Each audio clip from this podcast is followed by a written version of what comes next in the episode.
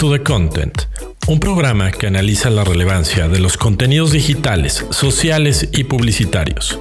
Hablamos de nuevas narrativas, storytelling y plataformas interactivas. Back to the Content. Bienvenidos.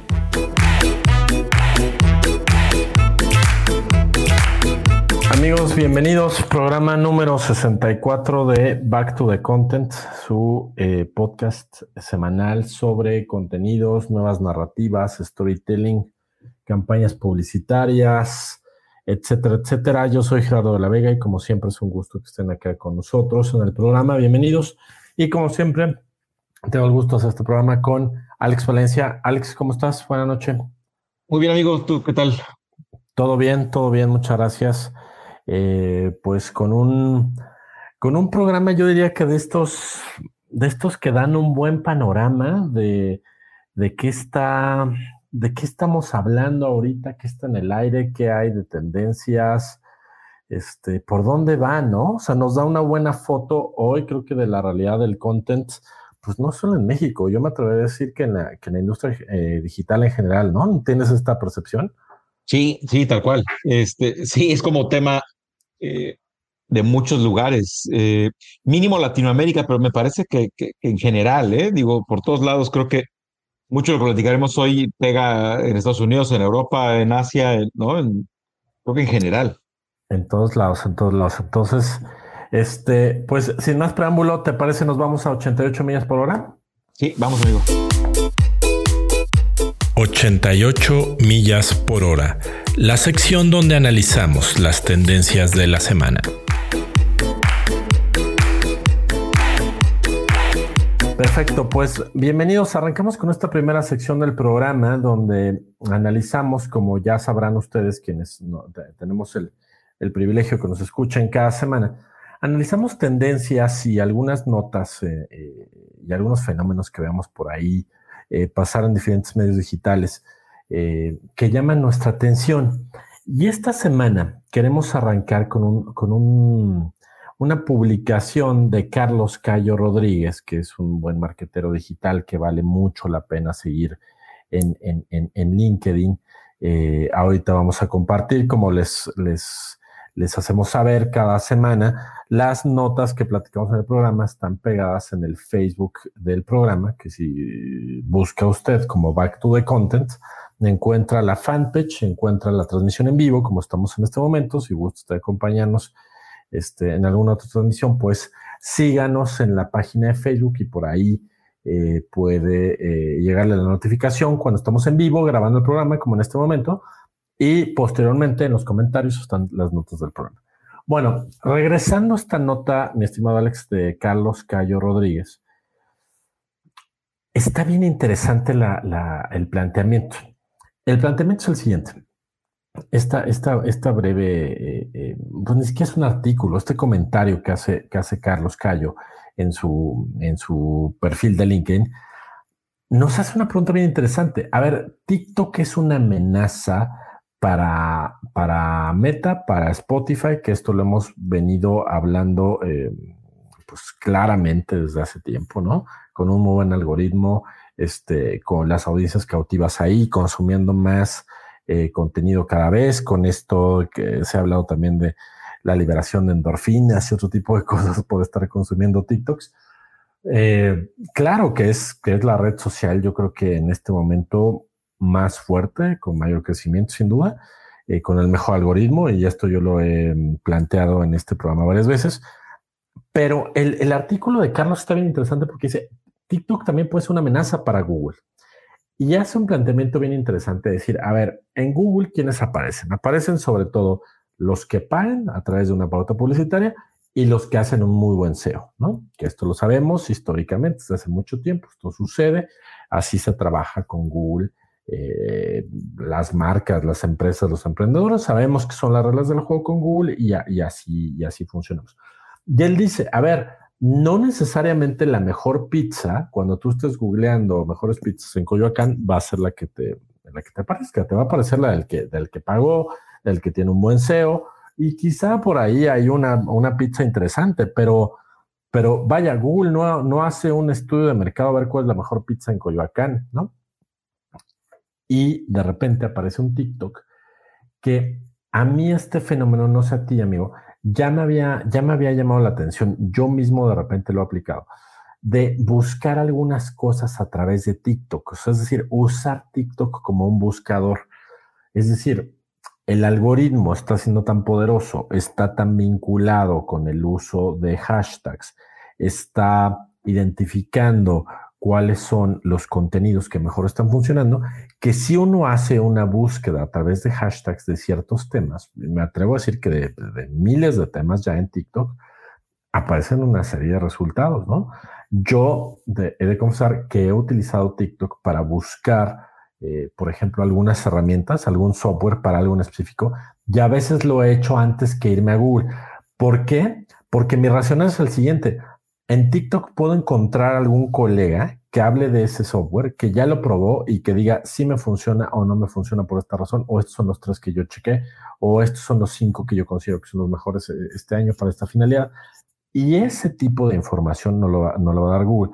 Y para irte pasando la palabra, lo último que añadiría es, lo que acaba diciendo Carlos en su artículo que dice, a ver, yo creo que no es una amenaza porque es un, es una, es un fenómeno de popularidad. El resultado que te va a dar TikTok es un resultado basado mucho más en la popularidad de ese contenido, que tenga un mayor engagement y este, un más número de comentarios, este, shares, este, views, etcétera, etcétera.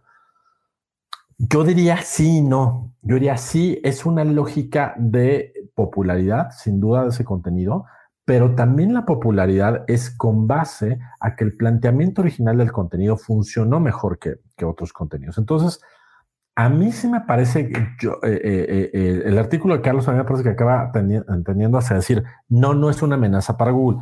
Yo diría lo contrario, a mí me parece que en cierto momento, para ciertas búsquedas y con la cantidad de contenidos que se están generando dentro de TikTok, sí pudiera empezar a considerarse que para ciertos aspectos y para ciertas búsquedas, sí podría ser una amenaza como este ejemplo que yo ponía de prefiero ver que están diciendo colegas sobre un software, encontré un par de softwares interesantes que empecé a utilizar y mi búsqueda nunca pasó a través de un Google que me hubiera dado otro perfil, una nota de los mejores cinco, blog, este, cinco este, softwares para tal finalidad, este, un review de algún portal digital interesante.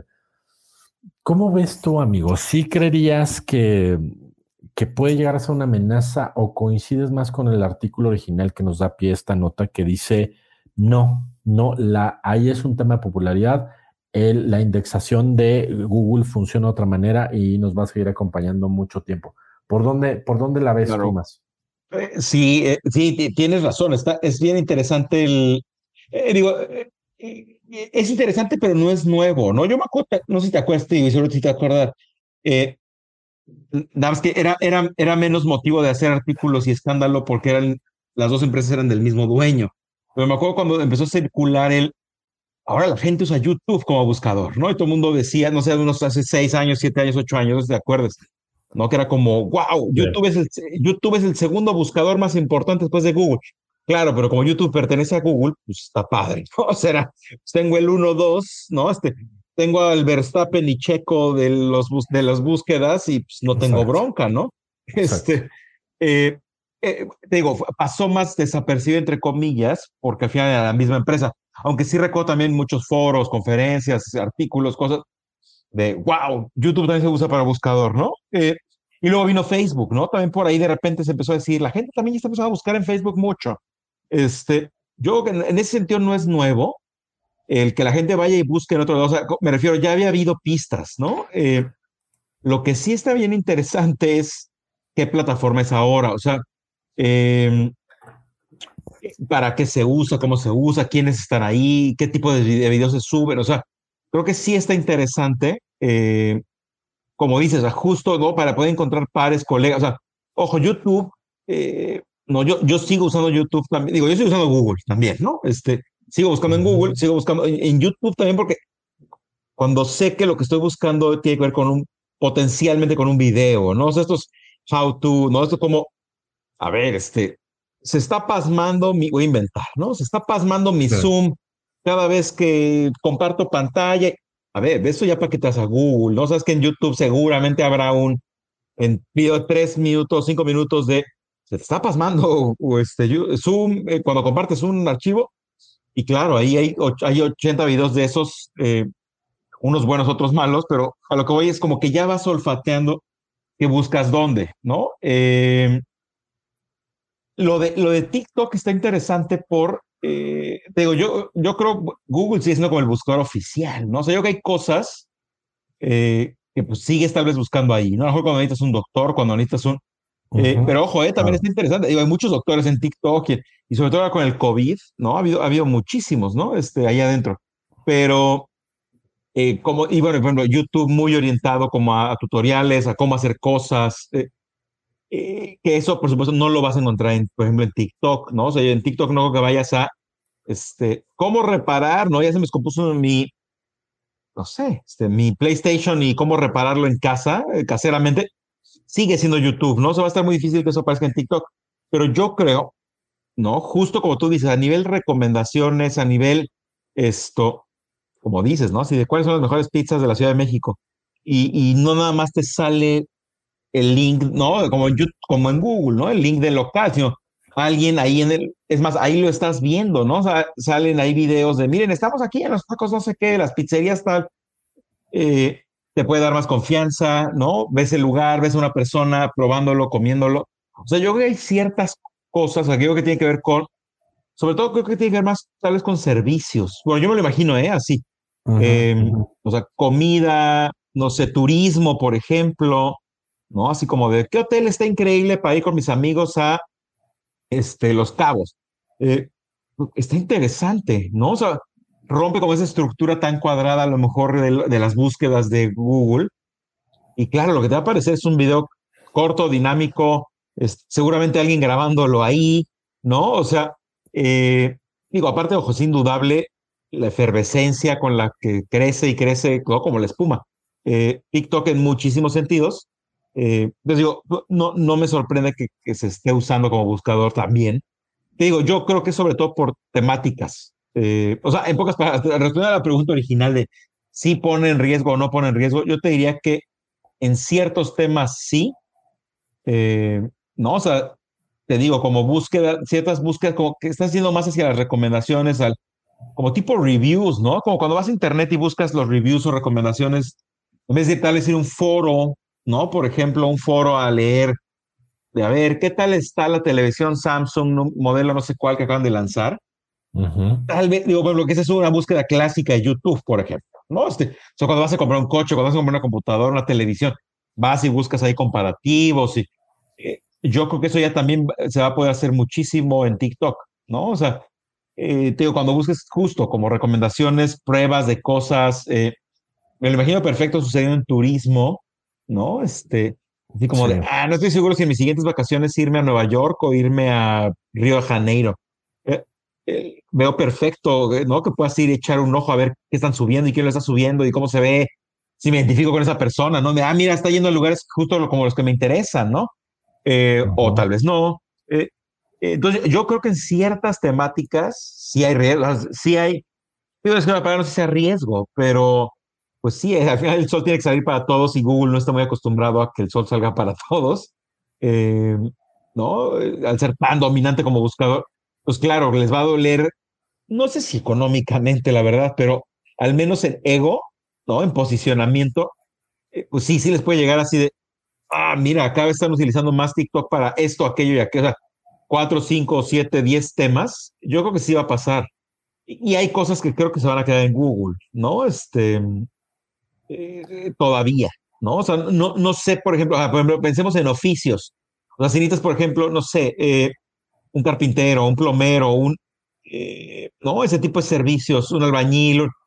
No estoy seguro si eso va a ser en TikTok, eh, no lo sé, pero, pero bueno, yo, yo creo que sí le va a pisar varios callos eh, a Google mismo como buscador, a YouTube, que al final es el segundo buscador más importante, ¿no? Este, y, y, como siempre Facebook, ¿no? O sea, yo creo que ahí Facebook es el que termina el que está terminando de pagar varios platos rotos. yo creo que Google va a seguir siendo enorme, gigante. Eh, no, no, no como que peligre su modelo de negocio por TikTok, pero yo creo que de rebote, de remate, Facebook sí te tendría que preocupar un poco más porque, digamos, la gente ya lo usaba como buscador de ciertas cosas, pero obviamente era un buscador mucho más, este, limitado, ¿no? Que eso sí se lo puede robar casi TikTok, ¿no? Este, para, para, para Google, pues que perderá, ¿no? El 1% de las búsquedas, el, no sé, algún por 2%, 3, lo que sea, pero a Facebook, de su 100% de búsquedas, yo sí le veo un riesgo de, sí. a ver, o sea, perdiste más de la mitad, o, o sea, ya, o casi nadie está entrando a buscar, o, para, eh, para, por ejemplo, para Facebook sí lo llamaría un tanto más riesgo, ¿no? Pero bueno, no sé tú cómo lo ves. Sí, sí, coincido. O sea, creo que retomo un par de cosas que dices que me parecen muy interesantes. Esto que mencionaste otra vez de los oficios, eh, mejor pensando si a lo mejor la parte de Google se va a quedar por, por ciertas búsquedas zonales o específicas, ¿no? De o la sección amarilla, ¿no? Exacto, necesito un plomero en la, en la Colonia del Valle, pues va a ser más fácil ahí por ubicación. Necesito este, una gasolinera en, en Saltillo, pues bueno, va a ser por ahí. Eso me parece muy interesante. Yo aquí metería dos, dos temas que me parecen muy relevantes y que, y, que, y que a lo mejor tú y yo no lo vivimos por un tema generacional. Uno son las nuevas generaciones. O sea, yo no me imagino un chavito de 12, 13 años buscando qué tenis comprarse a través de Google, ¿sabes? Lo veo enteramente tomando la decisión de compra a través de TikTok. Entonces, claro, claro. Eso es lo que es interesante de que creo que por un lado, generacionalmente, cuando ese, ese chavo tenga 18, tenga 20, 22, 25, quizá el modelo de negocio de Google tuvo que haber evolucionado porque no, para ti, para mí va a seguir siendo a, la edad que tengamos en 10 años, ponle tú, este, nuestros 50, este, va a ser, bueno, pues sigo googleando cosas porque ese es mi hábito de, de, búsqueda de información. Vamos a seguir con el hábito del buscador, eh, como, como está muy posicionado. Pero creo que las generaciones que vienen atrás no necesariamente van a traer ya esa cultura de búsqueda a través de un Google, sino van a decir, no, bueno, yo por acá en TikTok y veo quiénes son los dos, tres este, perfiles que me pueden dar cierta información sobre un producto o un servicio y a lo mejor por ahí va a empezar y va a haber que, van a tener que, que, que, haber otros modelos interesantes.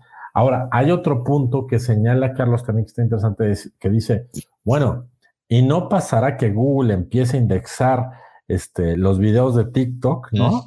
Que también está muy interesante. No te pelees con el monstruo, este, ¿no? Este, únete al enemigo y dile, bueno, pues si ahora alguien busca tenis, voy a aventar los resultados de Amazon, los de Mercado Libre, los las páginas sociales de las marcas y además aviento videos de TikTok. Yo creo que sería una jugada bien interesante porque también estamos hablando, amigo, de que es el primer eh, buscador, entre comillas, ¿no? Si TikTok empieza a tener estos sectores de, uso de búsqueda, que no es un buscador estadounidense. O sea, es decir, un buscador que es completamente chino y que también en un momento es como, ya sabes, esta, esta paranoia gringa de, bueno, y ellos entonces van a poder poner agendas si alguien busca, este, este, no sé, racismo y pues, pues TikTok puede empezar a determinar cosas sobre ese tema o sobre derechos de las mujeres o sobre el tema que me digas. Entonces, híjole, creo que tiene unas aristas bien interesantes, no solo ahorita, sino a, un mediano, pero bastante corto plazo, donde creo que a lo mejor el, el modelo, reitero, el modelo de buscadores va a seguir siendo para nosotros, pero no necesariamente igual para generaciones que vienen atrás. No sé cómo lo ves. Sí, tienes totalmente razón. Sí, sí, sí, sí, seguro. Este, eh, digo, por supuesto, hay que ver para las generaciones que siguen dónde va a estar TikTok también, ¿no? Este, sí, claro. Que, no se apague la euforia, que no. Parece, pareciera que se va a quedar un buen rato por ahí, ¿no? Como una red importante, eh, muy importante, ¿no? Pero, eh, pero sí, no, claro, claro, definitivo. O sea, para, para modelos de negocios basados en ya, ya había mencionado lo de recomendaciones o reviews, pero claro, ya mezclándolo como tú lo dices, con a nivel de influencers, claro, como dices, los tenis de moda, el eh, ropa, este, no, muchas cosas que tienen que ver con hacer caso a influencers, a este, sí, sí, sí, por supuesto, este, eso, que ojo, eso de alguna forma ya se hace en YouTube, Google, Google, tiene como esa alternativa de, ok, va, no, no escribes en la barra de búsqueda este, tenis de moda, este, o qué tenis son los influencers hoy, pero en YouTube yo creo que sí, ¿no? Este, yo creo que en ese sentido, o sea, yo creo que TikTok está librando batallas con ambos. o sea, literal, con Sansón a las patadas, ¿no? O sea, está, está sustituyendo búsquedas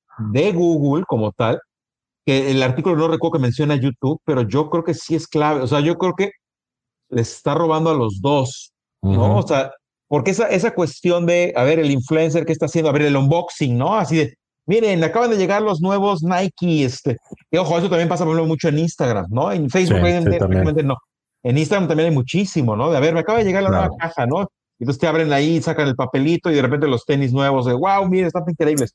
Eso pasa en YouTube, pasa en, en, Instagram, claro, en TikTok, segurísimo, ¿no? Este, eh, yo, yo, creo que va, va y roba de varios lados. Sí. Em, no solo Google como tal, este, porque al final la gente, a ver, ahorita que tú decías, bueno, el modelo de negocio, ¿no? La compra, la, que ahora había ya tiendas, estas tiendas eh, directo en TikTok, al, más puro estilo Instagram, ¿no? O sea, a ver, directo desde Instagram te compro. Eh, bueno, TikTok ya también va para allá, ¿no? Este, entonces, ahí le va a robar mercado a, Instagram, ¿no? Entonces, yo creo que al final, claro, al ser, al ser una plataforma tan poderosa en cantidad de suscriptores, ¿no? Este, usuarios este, conectados mensuales, etcétera, activos, em, pues claro, pisa callos por todos lados. O sea, me refiero, no solo me quedaría con, con Google, este, Google Buscador, sino bueno, también YouTube Instagram, Esto fue Facebook, Back to the Content. Gracias por acompañarnos. no, olvides seguirnos en nuestros perfiles oficiales en Facebook y LinkedIn. Nos encuentras como Back to the Content. Acompáñanos todos los miércoles a las 7 y media de la noche en la grabación de nuestro programa en vivo. Y recuerda que todos los viernes un nuevo capítulo del programa en Spotify, Apple y Google Podcast. Hasta la próxima la cual vamos a estar hablando mucho y, finalmente es un tema que sí trastoca este programa eh, en temas de contenido, ¿no? O sea, es decir, esta, mm, esta cultura de la búsqueda de información para la, el, interés que haya detrás, la finalidad, híjole, pues pues se, está moviendo como tantas otras cosas, ¿no? Lo que pasa es que estamos muy acostumbrados, lo que tú decías, que siempre estaba Google, siempre hablamos de YouTube como el curioso, que es el segundo buscador.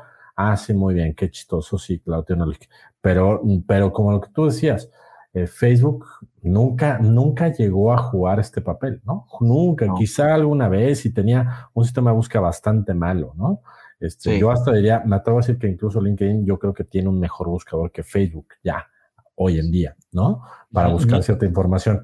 Entonces, este, pues vamos a seguir viendo esto, amigo, y seguramente seguiremos hablando de este fenómeno conforme vaya, vaya pasando el tiempo.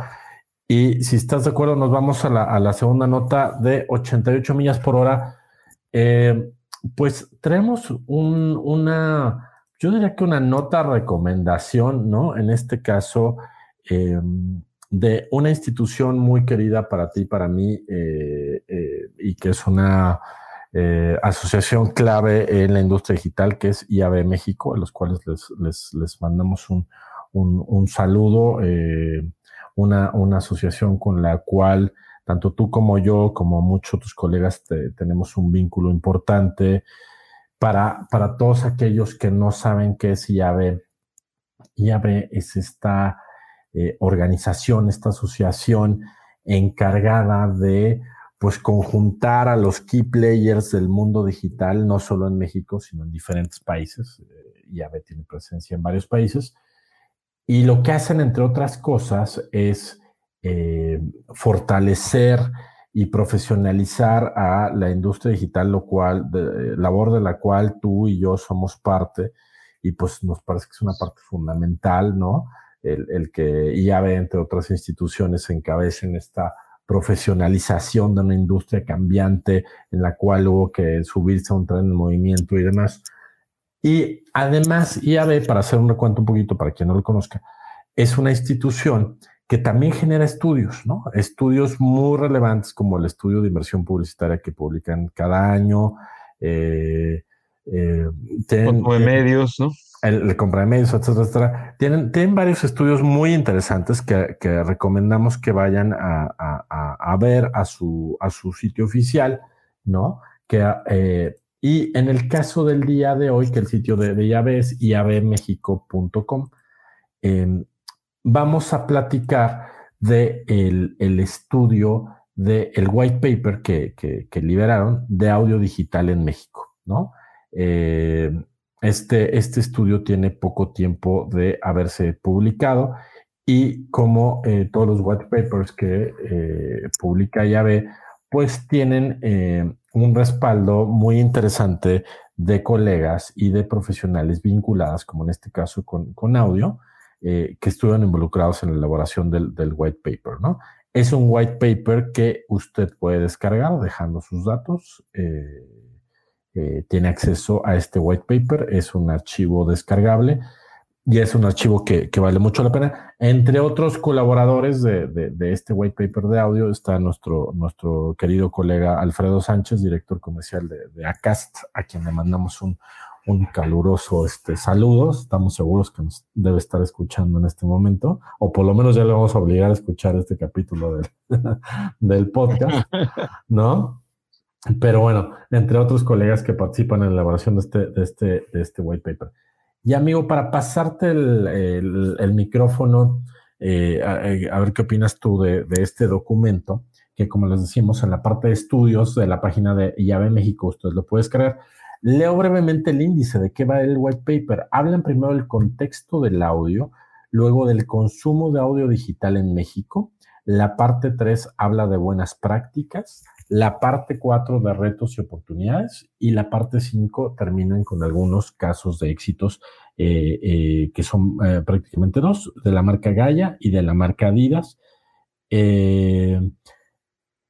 para pasarte la palabra, amigo, datos muy interesantes, cómo arranca este, este white paper de audio, hablando de que, por ejemplo, que hay 55 millones de mexicanos que estamos consumiendo contenido en audio y en específico podcast lo cual me parece una barbaridad. ¿eh? Para ponerlo un poco en contexto, España trae 25, el Reino Unido trae, eh, eh, trae 30, o sea, es decir, eh, somos un mercado enorme, ¿no? O sea, la, referencia para arriba, el mercado estadounidense es de 220 y tantos millones de, usuarios de, de, podcast, pero que el mercado mexicano esté en 50 millones, o sea, estamos hablando de que más de la mitad de la gente que estamos eh, conectados a Internet, con acceso a Internet, consumimos contenidos en audio, lo cual me parece una barbaridad y lo vamos a vincular al ratito con un, con un tema que, nos trajimos del, portal de Luis Maram, donde vamos a hablar de, marketing de contenidos,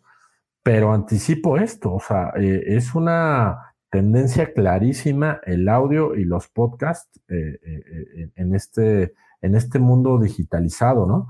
¿Tú cómo lo ves? Eh, digo, a lo mejor sé que no has leído todo el white paper, al igual que yo, pero el panorama general del documento, ¿qué, qué te parece? ¿Qué te llama?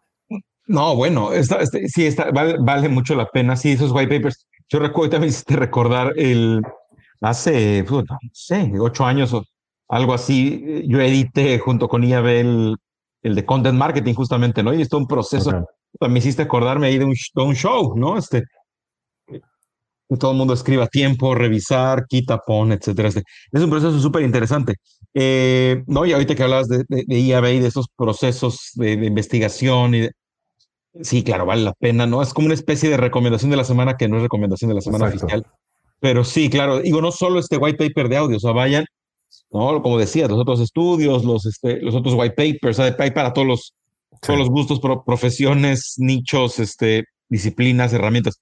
Eh, no, por ahí una social media también muy bueno, etcétera. Em, pero bueno, regresando al tema del audio, eh, sí, como dices, hay números ahí importantes, ¿no? De entrada que, bueno, claro, el, audio ha cobrado muchísima fuerza. Yo recuerdo esos años, ¿no? Donde estuve yo, por ejemplo, más metido todavía con IAB, ¿no? O sea, que tenía título nobiliario, ¿no? Eh, fui vicepresidente del Comité de Educación tres años ahí. estaba más metido que hoy, por ejemplo, ¿no? Eh, el audio no pintaba así. O sea, yo recuerdo en esos años todo era entre search, social media, ¿no? Eh, un poco content, ¿no? Programática empezaba a sonar, ¿no? O sea, eran como estos grandes temas muy calientes, ¿no? Y video, ¿no? Video era la locura, ¿no? Pensemos hace, no sé, 6, 7 años, ¿no? 5, 6, 7 años.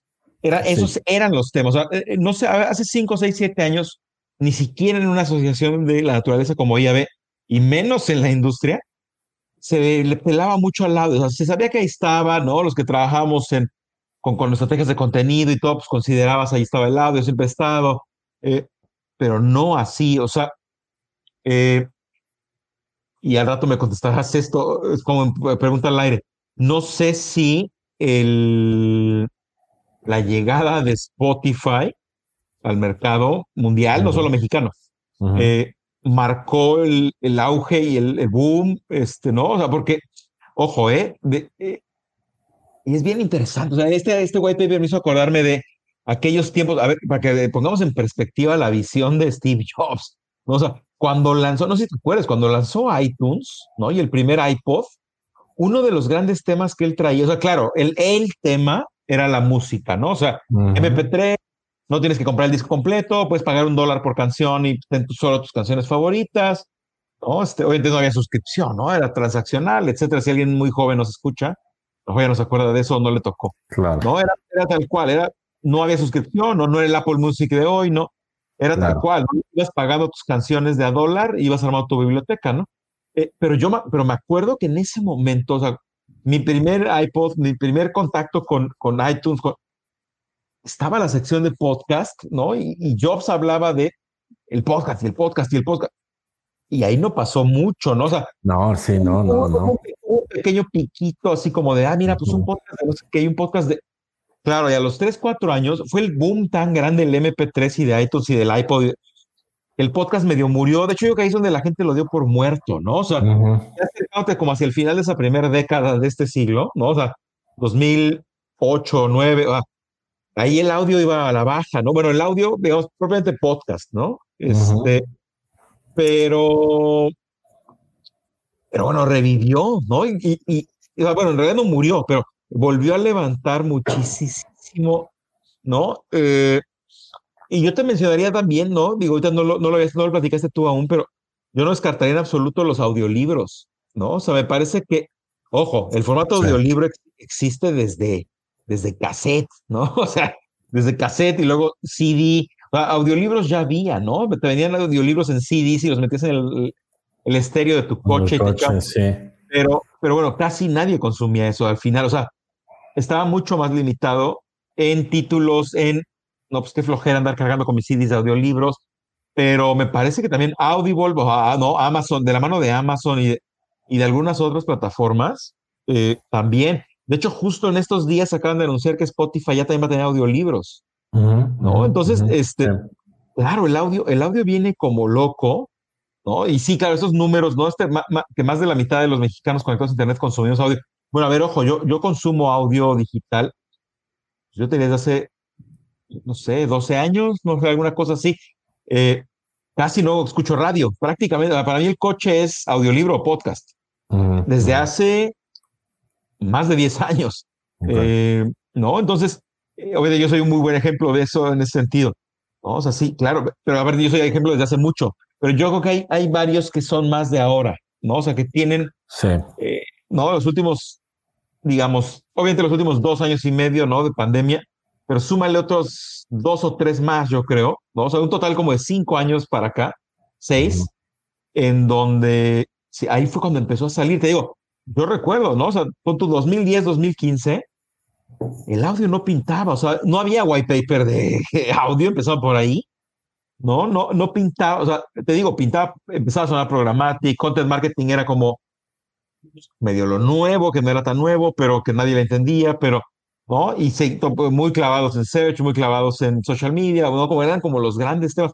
Y video era el gran eh, éxito, ¿no? El gran boom, en lo que todo el mundo tiene que hablar, lo que todo.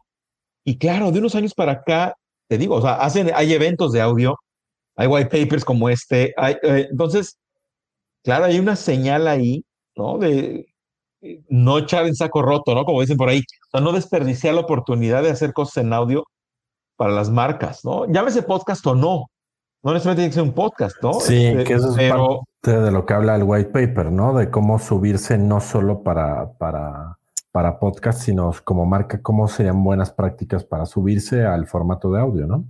Exacto, tal cual. Sí, sí. Entonces, este, sí, a mí me parece, eh, como herramienta me parece muy útil, como material de consulta me parece muy útil, pero aparte me digo, para mí como que destapa, sigue destapando como el todo lo que está sucediendo alrededor del audio que te digo, hace unos años, pues era como el patito feo, era, no, no, no, ojo, ya había podcasts, ya había muchos podcasts muy buenos, ya, pero no era así como de, ah, bueno, audio, pues es un formato de contenido más, ¿no? O sea, es como el blog, es como el sitio web, es como...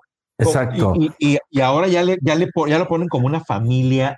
Digo, hace como cinco o seis años era video, ahora está audio, ¿no? El, el, el, el, niño mimado de la familia es, es el audio, ¿no? Yo creo. Sí, porque creo que algo que mencionas es clave, o sea, no existían estas plataformas. ¿Te acuerdas cuando hace muchos años empezó este boom como de el radio por internet, ¿no? Y que empezaron a surgir por todos lados estaciones y en teoría, y nadie sabía cómo monetizar eso, nadie sabía cómo hacer eso un modelo de negocio, pero yo me acuerdo que hasta en la colonia Condesa en Ciudad de México había estaciones de radio y que transmitían a toda hora y la gente, este, eh, mamoneaba que tenía un programa de 2 a 3 de la mañana, ¿no? Y te metías un site, te puedes oírlo y esa... Y de repente, ¡pum! O sea, fue como muchas cosas que acabaron muriendo, ¿no? Em, YouTube tiene este fenómeno que a mí, a mí siempre me llama mucho la atención, que hay gente que lo utiliza como, un, como una plataforma de streaming de audio, ¿no? de, de entro y pongo este rock de los ochentas y ahí tengo YouTube y lo tengo ahí y a veces me sorprende que hasta llegas a ciertos lugares y esa es la, esa es la práctica, ¿no? Así, este, la fondita y tienen este, eh, la música mental con, desde YouTube, ¿no? Eso, esos fenómenos me parecen interesantes.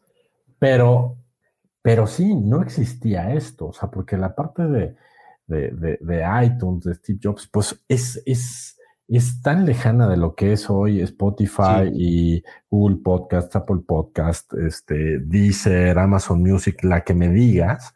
Em, yo sí creo que se abrió una nueva ventana bien interesante y también llegó esta, esta ola como en la que estamos subidos tú y yo con, con Back to the Content, que es el, podcast es especializado, ¿no? Este eh, eh, es un espacio que a, lo mejor si tú y yo hubiéramos ido a tocar una puerta a una estación de radio con Back to the Content, muy probablemente nos hubieran dicho, ustedes no son Toño Esquinca, pues no, o tuviéramos un horario en, en una estación de AM de 6 a 7 de la mañana en domingo, cabrón, ¿no? Entonces, este, a lo que veo es que habría una posibilidad enorme, ¿no? De que de que, de que nos especialización países y, y, y, habrá algunos que digan, pues coincidimos con este par de locos, o por lo menos está interesante lo que dicen. Es la apuesta de todo el mundo. Pero ya estamos en una infraestructura que permite eso, o sea, que permite esa, esa facilidad, ese, que generó esa cultura de, de consumo, ¿no? Yo sí todavía soy de los viejitos que en la mañana pongo el radio por, por, este, por no soltar, no soltar esa, esa parte de vínculo con. ¿Pones música o noticias? No, pongo noticias. O sea, yo todas las mañanas pongo noticias. Este, No, para música no. Para música ya definitivamente hace, igual que tú, hace mil años que ya no. Pero sí pongo, sí tengo la costumbre de escuchar noticias este, en las mañanas. Este, luego un poco por actualidad y listo, ¿no? Y el resto del día sí me, me desaparezco del radio. Pero, eh, pero lo que voy es que el propio, el propio radio, ahí te va, el, si no alcanzo, o sea, si la, si la primer parte del noticiero, que me parece más interesante, no la, yo, no la oí en vivo, me voy a oírla en podcast, porque rápidamente ya la subieron. Entonces yo a las 9 de la mañana puedo estar oyendo el segmento de las 7 de la mañana. De las 7, claro. Y me interesa más y la estoy oyendo en Spotify, ¿no? Entonces, este, a lo que veo es que ya, ya está ahí. Yo creo que a, no sé si coincides, pero creo que a los dos nos entusiasma mucho saber que esto llegó para quedarse, ¿no? Sí. O sea, que, que, que, que, por fin el audio le ganó la batalla al, no le ganó la batalla, pero encontró su lugar frente al video y que, y que las audiencias descubrieron que no todo era audiovisual, que no todo era redes sociales, que no todo era YouTube y que también hay una barbaridad de entretenimiento, de educación, de ocio, de lo que me digas a través de audio, y la oferta ahorita es vastísima, ¿no? Yo me atrevo a decir que casi de cualquier tema que a usted le interesara, seguramente algún podcast y más si, si no nada más en español, si lo ampliamos simplemente nada más al idioma inglés, este, con esos dos idiomas, me parece que el del tema que quieras puedes encontrar un contenido interesante y relevante el cual estar eh, siguiendo, ¿no? claro, y sí, no, y tienes razón, digo, ya para cerrar esta, esta sección, eh, eh esta, esta, nota, pero sí, tienes razón, o sea, lo que el audio también trajo, obviamente está este gran beneficio de on demand, lo escuches cuando quieras, desde tu dispositivo, o sea, claro, eso también jugó mucho, cambió muchísimo la jugada que ahora desde tu celular mismo, ¿no? Antes, como dices, la prehistoria de, ¿no? El iPod era un dispositivo independiente, diferente, a lo mejor no tenías, este, lo que sea o tienes que estar sentado en la computadora, ¿no? Esa práctica de YouTube como que yo no la hago prácticamente, ¿eh? la verdad. Eso de, YouTube para escuchar música, eso es muy godín. Yo lo he visto muchísimo. En las oficinas es un clásico porque, claro, lo corres en web, ¿no? Este, más fácil.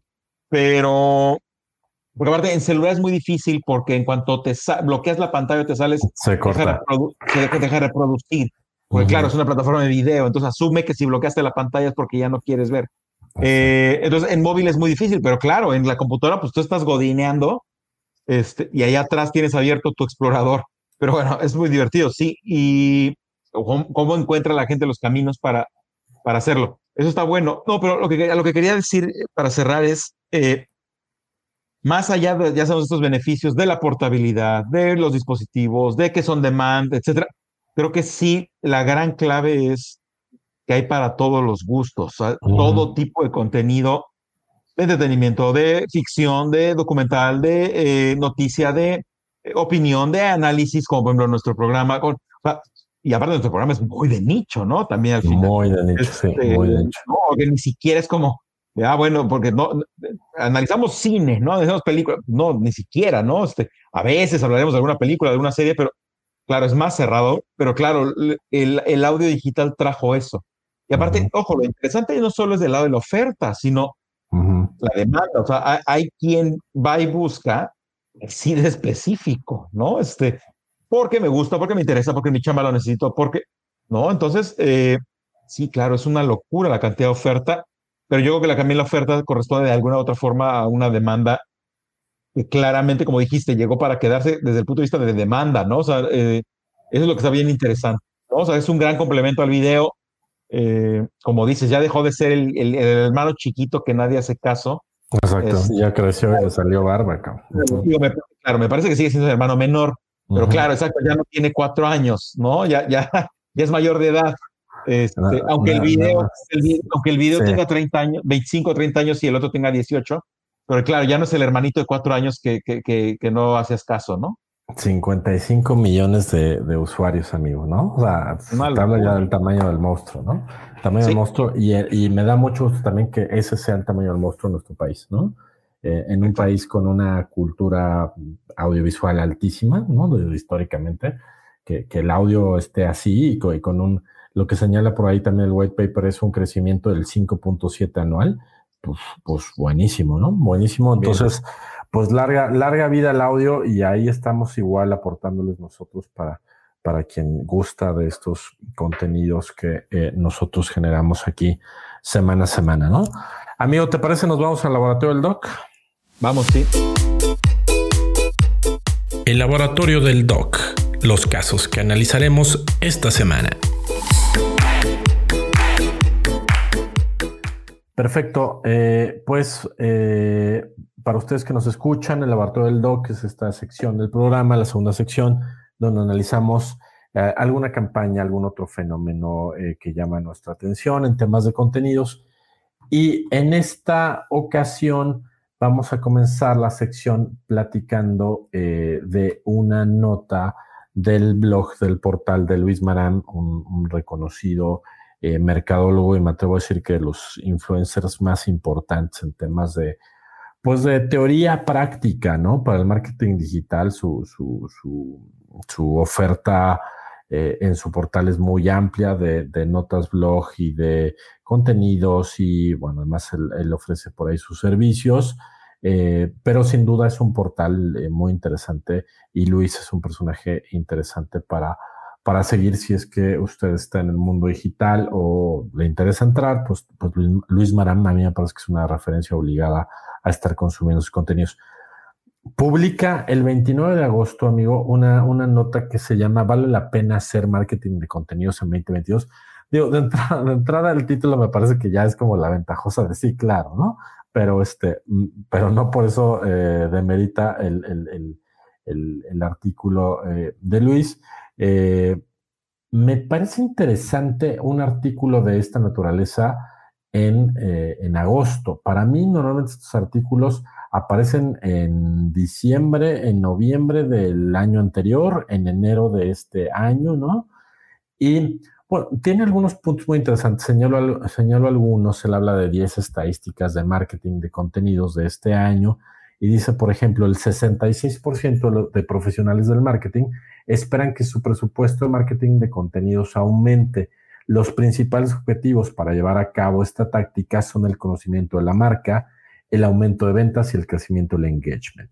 Los tres objetivos principales que se consiguen con el éxito del marketing de contenidos son Generar conciencia de marca es el primero, crear confianza y reputación es el segundo, y el tercero, educar al público eh, meta. De ahí pasa la nota, que ahorita se los vamos a dejar aquí pegada en los comentarios del programa, hablar de algunas tendencias de marketing de contenidos. Eh, habla la nota de que el video continúa creciendo, ¿no? Eh, desde el año pasado sigue este crecimiento en video y ahí obviamente sabemos que TikTok ha abonado muchísimo al crecimiento del consumo del video. El punto número dos, como tendencia, habla del marketing de responsabilidad social, se vuelve fundamental en este año y me acuerdo que este ha sido un tema que hemos platicado aquí de, que nosotros le llamamos este compromiso de las marcas y estos statements que las marcas hacen en temas de responsabilidad social. Sin duda es una tendencia. La tercera que señala Luis Maram es tácticas estratégicas de SEO, ¿no? El SEO sigue siendo una parte fundamental de posicionamiento de eh, contenidos a través de buscadores. El cuarto, justo el que hablamos en la nota anterior, el podcast continúa creciendo, ¿no? Y es una tendencia eh, eh, que no para. Y el quinto, eventos virtuales e híbridos. Y termina la nota con la sexta tendencia, que es las infografías se mantienen como favoritas. Amigo, te pregunto sobre la nota de Luis Maram. ¿Te sorprende algo? O sea, yo, yo, yo tengo un poco la percepción de que, de, que es de, lo que venimos hablando, eh, pues yo creo que desde el año pasado. No, ojo, con esto no estoy criticando para nada la nota de Luis, me parece que está interesante, que está muy bien hecha. Lo, o sea, lo que me quedé pensando después de leerla es, veo algo aquí que llame mi atención, que ah, no tenía yo en el radar esto, este, no lo sé, ¿tú cómo, tú cómo lo ves? Eh, sí, eh, tienes razón, me parece que no hay nada nuevo. Es, o sea, eh, ojo, tú y yo estamos metidos en esto de alguna forma, entonces también, claro, es más difícil que alguien llegue y, nos sorprenda con, a ver, acá hay una tendencia, ¿no? Brutal, este. claro, que también nos pueden sorprender, pero esta, esta en particular no, o sea, me parece que esta está redactada para incrédulos, desinformados, eh, ¿no? gente que todavía no le termina de entrar bien, em, o llamado em, empresas, etcétera. O sea, claro, es un muy buen. Yo le, como tú decías ahorita el nombre, ¿no? Que el nombre tiene, truco, ¿no? Este, eh, porque pregunta, déjame ponerlo aquí, lo estoy viendo.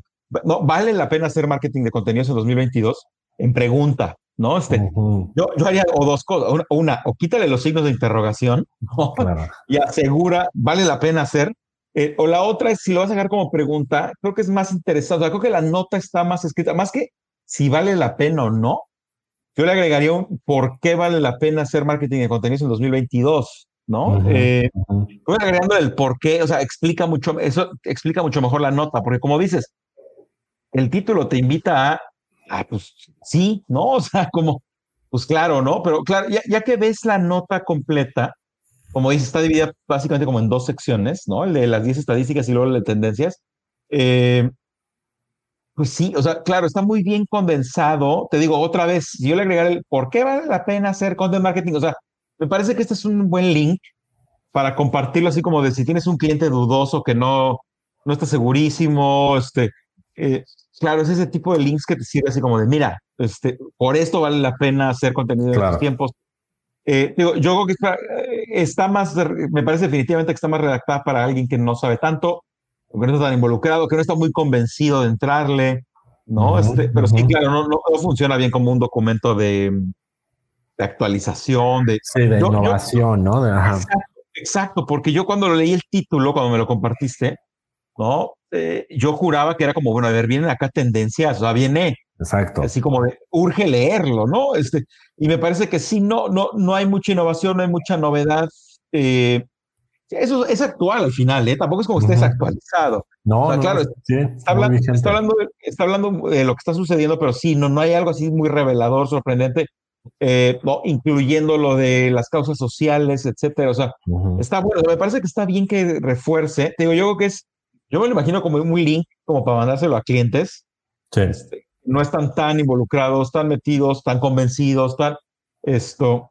Alguien, por ejemplo, a nivel, vale la pena, me parece también a nivel eh, estudiantes recién graduados, ¿no? O sea, jóvenes, jóvenes, jóvenes que pues, en la escuela aprendieron, ya sabes, este, investigación de mercados, este, marketing mix, ¿no? Las cuatro P's, este, este ese tipo, eh, redacta tus objetivos SMART, todas estas cosas.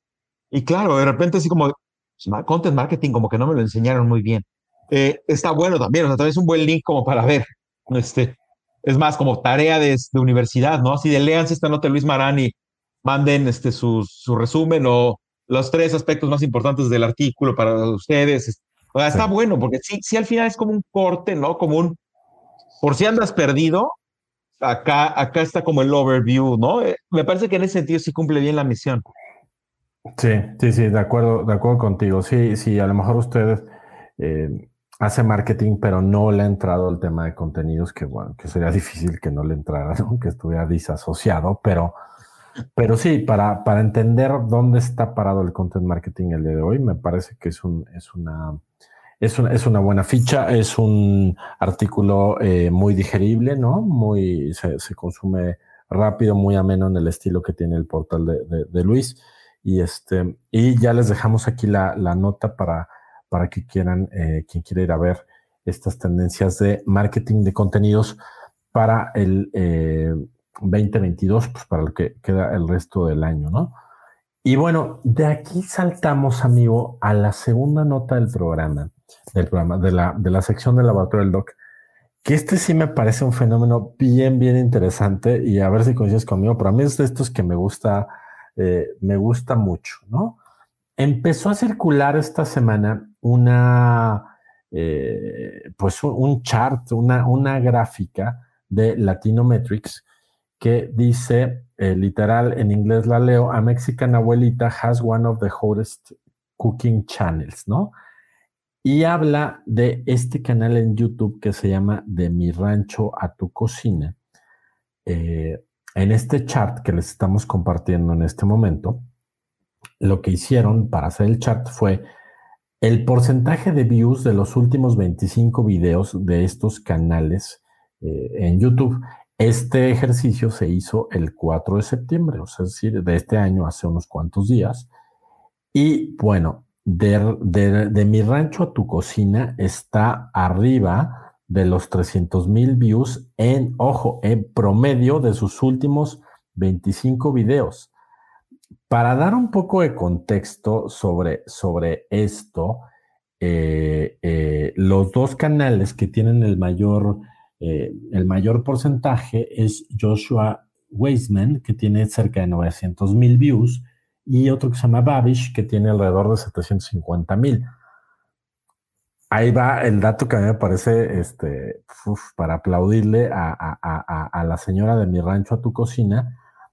Este canal mexicano, hecho por esta señora, está por encima de canales como el de Jamie Oliver o el canal de eh, Gordon Ramsay, ¿no? O Martha Stewart, para dar una referencia. Gordon Ramsay con sus últimos videos anda alrededor de los 200 mil views. Eh, la señora, eh, que ahorita no recuerdo su nombre, Doña Ángela, perdón, aquí lo tengo, Doña Ángela, anda arriba de los 300 mil. O sea, le, le, le saca 100 mil views en promedio a Gordon Ramsay en su canal de YouTube, ¿no? El, y el último dato para dar el contexto y te paso la palabra es que si usted busca en YouTube el canal que se llama De mi rancho a tu cocina, pues tiene 4.1 eh, millones de suscriptores. Y aquí estoy viendo los primeros videos que me aparecen el de enchiladas que, hace la señora Doña Ángela tiene 11 millones de views, luego hace otro de mole que tiene 10 millones y luego carnitas auténticas de Michoacán 7.9 millones de views.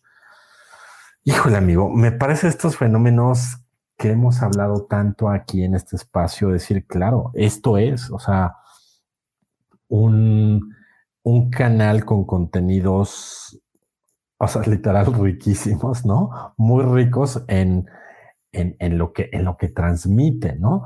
Yo, después de ver este chart, fui a ver el, canal de Doña Ángela con esta lógica de quiero ver qué tanto se está produciendo, no, este, qué tanto, qué tanto tiene detrás ya el canal, ¿no? O sea, estamos hablando de un canal con views de 10 millones, pues, sí se ve que tiene un poquito de producción, pero yo lo dejaría ahí, ¿eh? Poquito de producción, o sea, tienen una cámara un poco más profesional, que me imagino que hay ahí un videógrafo sin mucho equipo, grabando a Doña Ángela, haciendo algunos cortes sencillos, eh, audio, audio tampoco tan cuidado, o sea, es decir, me imagino que Gordon Ramsay tiene un nivel de producción, un mucho más elevado, muchísimo más elevado. Esto está muy sencillo, no, y por eso no quiero decir que está mal, pero sí es una producción sencilla y, quién sabe, nos puede, nos puede decir, digo, yo lo digo desde desde mi, corto conocimiento, es a una cámara, este, eh, eh, se ve que la persona que está grabando a Doña Ángela está de pie, tiene ciertos cortes, a lo mejor tiene por ahí alguna correccióncita de color, pero no tiene más allá. Y, es este canal, ¿no? Es este canal que, según esta publicación de Latinometrics, es el cuarto canal de cocina más visto en el mundo. Impresionante, ¿no? ¿Cómo lo viste tú, amigo? Sí, sí, sí, sí, tremendo. Digo, ya, ya desde hace un rato, yo me acuerdo, empezó este, este canal, este, esta noticia en general empezó a hacer mucho ruido cuando YouTube le dio, ¿te acuerdas? La placa, eh? la, placa, ¿no? Este, sí, por views. no, por la cantidad de views, etcétera. O sea, desde ahí ya era así como de, wow, ¿no? Esto, a ver, ¿qué es esto, no? y, pero sí, claro, ahorita es una verdadera locura, ¿no? Que se hace el cuarto más grande a nivel mundial.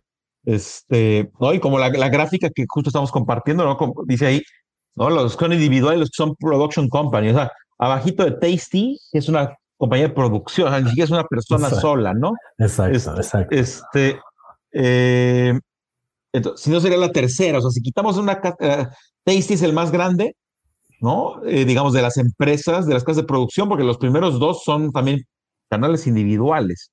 Em, pero bueno, ella es la tercera, o sea, sí, es una verdadera locura.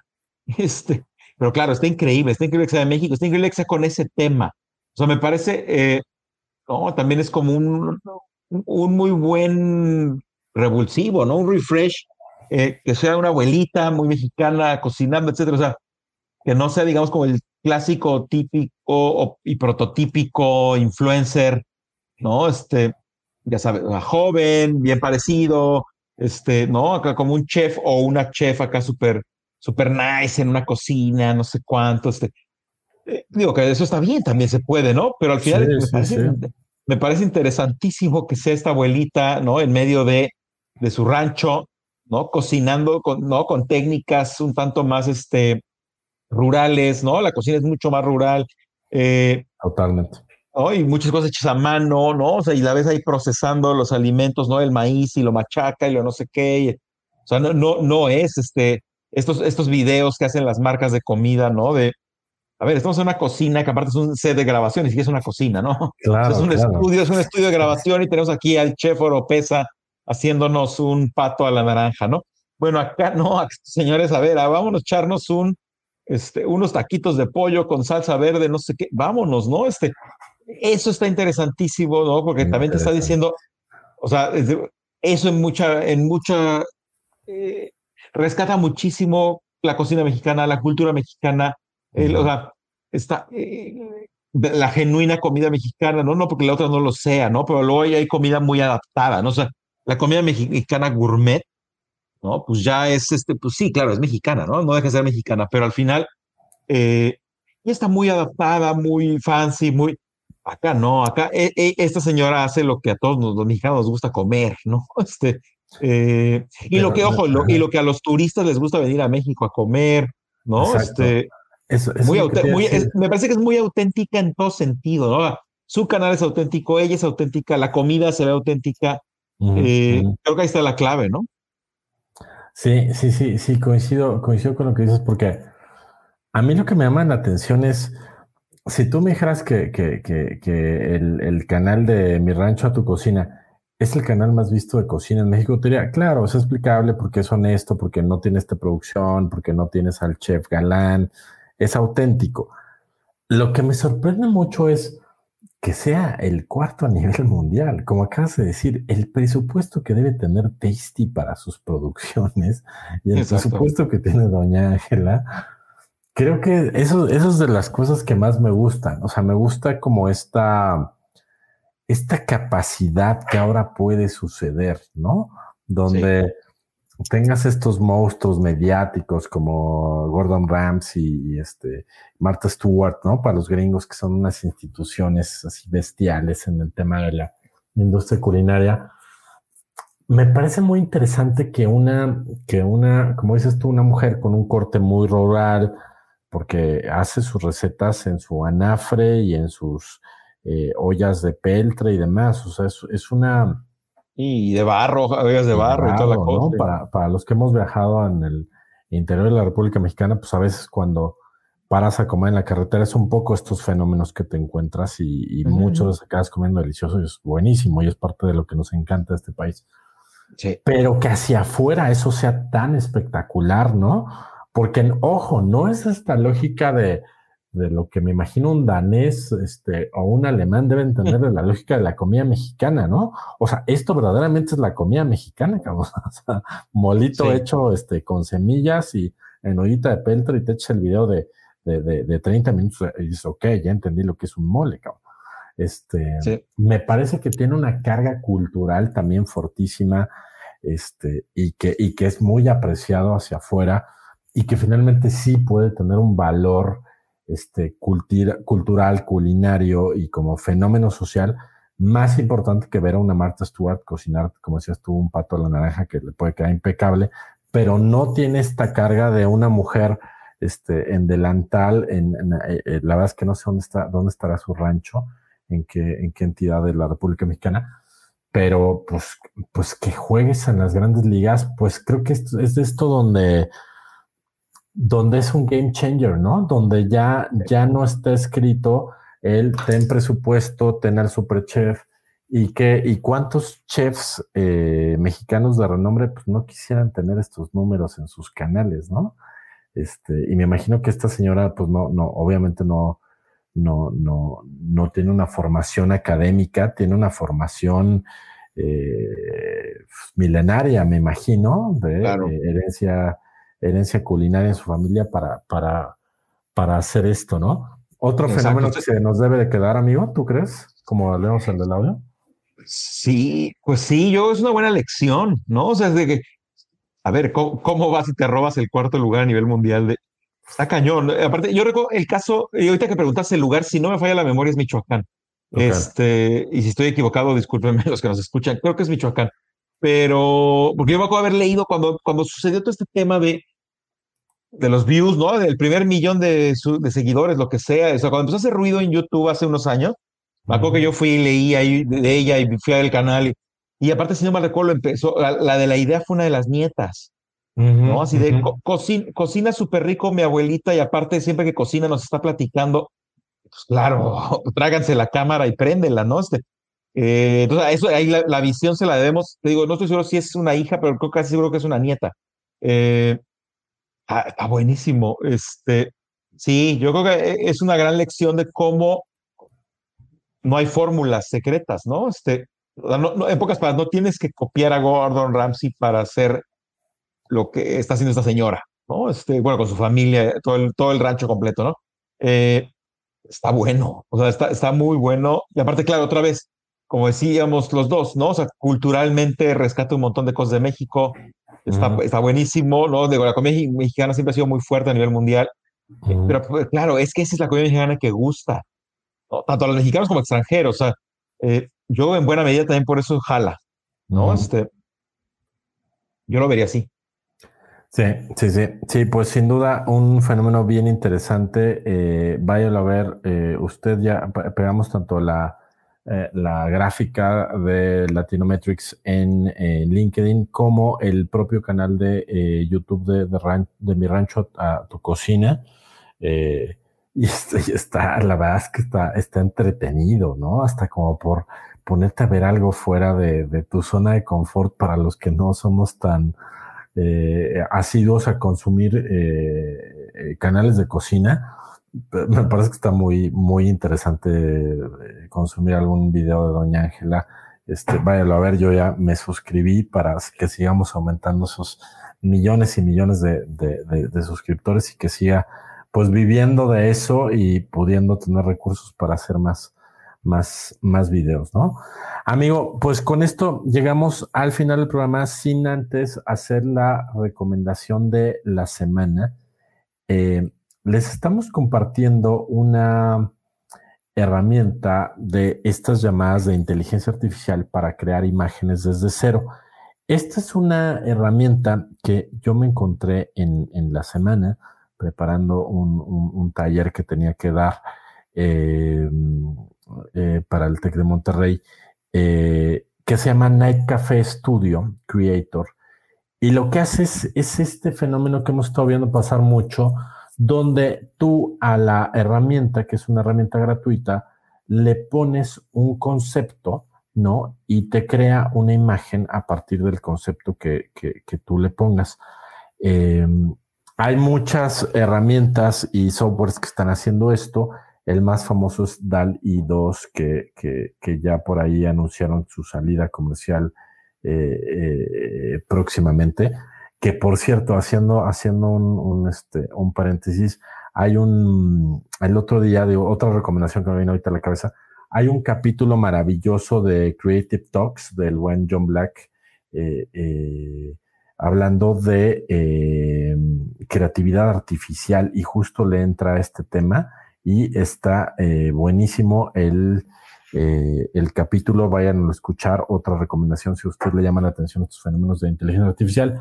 Entonces, bueno, regresando a la recomendación de la, de la herramienta de Night Café, me encontré esta herramienta generadora de imágenes eh, a partir de algún concepto con inteligencia artificial y me pareció que es una herramienta que vale la pena para ponerse a jugar y probar en este fenómeno pues, que nos está alcanzando ya y del cual nos va a dar muchísimo de, de qué hablar. Eh, les pegamos aquí en los comentarios del programa la, eh, la URL para que vaya usted a verlo. ¿Qué te pareció, amigo? ¿Te pusiste a jugar un poco con la herramienta? Sí, eh, sí, y ya, yo ya había jugado con algunas, es más, tengo por ahí descargada una en, en el celular, una que es versión app, otra diferente. Ajá. Este, híjole, a mí, a mí me divierte mucho. Está muy interesante. Muchísimo, ¿no? O sea, poner ahí cosas súper random y, y, lo que sale, este, sí, está bueno, está, está, está bueno. Eh, digo, primero está divertido, ¿no? Para los que nos gusta la imagen y el storytelling, pues claro, está buenísimo y aparte puedes empezar a poner frases, momentos de, de historias, etcétera. Y, estilo, aparte escoges el estilo, eso me encanta, ¿no? Que escoges el estilo visual, este, de cómo quieres que se represente. Eso está padre. Y habría que irlo encaminando y aterrizando como para qué nos va a servir, ¿no? O sea, más allá de, de órale, está interesante, está divertido. Obviamente ya, ya ha habido casos, ¿no? De campañas. El otro día estaba leyendo una, no recuerdo si era de, ah, ay, una marca de coches. No recuerdo. Alguien ya lo está usando así como de, lanzamos una campaña a través de imágenes creadas en inteligencia artificial, no sé qué. Este, eh, habría que encontrarle como uso, ¿no? O sea, tal cual, ¿no? O sea, que, que, que pase como de la, de la moda o de lo, de lo de lo simpático, de lo, ah, mira qué interesante está, que verdaderamente sea muy útil. Y la otra es, aparte, ojo, que sea útil, como lo decíamos cuando estuvo aquí Dani Granata, y creo que lo decíamos también en un capítulo antes de que viniera él. Eh, a ver, la inteligencia artificial eh, es, o sea, esa inteligencia que es justamente, más bien, no es que porque sea inteligente, ¿no? Como, como nuestro concepto de inteligente, es más bien que pueda hacer tareas mucho mejor que nosotros. Claro. Entonces, claro, a ver, ojo, si estas imágenes las puede hacer un ilustrador, un pintor, un... Eh, está bueno, ojo, ¿eh? Un ilustrador, un pintor, un artista visual, se va a tardar mucho más en hacer estas imágenes que en segundos saca una inteligencia artificial. Entonces, bueno, claro, desde el punto de vista de tiempo, pues ya hay una gran, un gran impacto, ¿no? Pero habrá que ver, o sea, no sé, a mí me gustaría como que hay que dejarlo madurar más, ¿no? Y ver qué tanto, qué tanto, pues realmente nos puede ayudar. O sea, ahora sí que la máquina al servicio del hombre, eh, encontrarle más usos, más sentido, más este, eh, más allá de esta, esta gran curiosidad que nos genera el, a ver, ¿qué generará si le pongo, este, dos señores grabando un podcast, ¿no? Y a ver qué saca. Este, bueno, a ver, ¿y eso para qué sirve? No? O sea, no sirve de nada, ¿no? Este, entonces, claro, el fondo, la herramienta ya está ahí. lo interesante es ver para qué se usa, ¿no? es, digamos, tu chamba, mi chamba, la chamba de todos los que estamos metidos, Luis Marada, todos los que estamos aquí metidos, eh, es bueno, ¿y, para qué más? O sea, ¿en qué estrategia puede servir? ¿Para qué actividad? ¿Qué dinámica? ¿Qué? ¿Para campañas? ¿Para no campañas? ¿Para qué tipo de contenidos? ¿Para, para crear arte o no necesariamente es arte? Eh, ¿Para lo que lo vamos a usar? Ah, creo que en el por qué o para qué nos serviría está la verdadera riqueza. ¿no? Porque digo, la herramienta ya está ahí. O sea, la herramienta ya te saca unas locuras increíbles. Te digo, de poner ahí cosas random, así como de perro huyendo en el bosque. Y bueno, claro, saca una cosa que dices, wow, no se hubiera ocurrido hacer ese dibujo, ¿no? Pero bueno, otra vez, pues, ¿para qué quiso un perro en el bosque? O sea, eh, está interesante empezar a buscarle usos, que tengan como un propósito, un sentido real, ¿no? Completamente. Y, se vincula mucho con, con, un tema que también está muy en boga, que es los famosos NFTs, ¿no? Este, que ahí hay un vínculo natural entre eh, inteligencia artificial, arte, eh, NFTs, este, valía de, estas creaciones artificiales, creadas de manera artificial. Híjole, bien, o sea, sí, como dices tú, bien interesante, o sea, em, esto vinculado con la inteligencia artificial, de, creación de otro tipo de contenidos, ¿no? Porque finalmente es esto, o sea, ya la inteligencia y, estas herramientas están aportándonos textos, imágenes y tantas otras cosas que, pues ahí es lo que platicamos con Dani de, de, dónde queda todo esto acomodado, ¿no? Pero sin duda interesante, sin duda creo que es una herramienta eh, divertida y que te va a hacer reflexionar, ¿no? Para ponerte a jugar este, un rato a crear algunas imágenes y luego hay unas cosas bien interesantes que te, que te crean. Yo también tengo esta app que mencionas tú que se llama Wonder.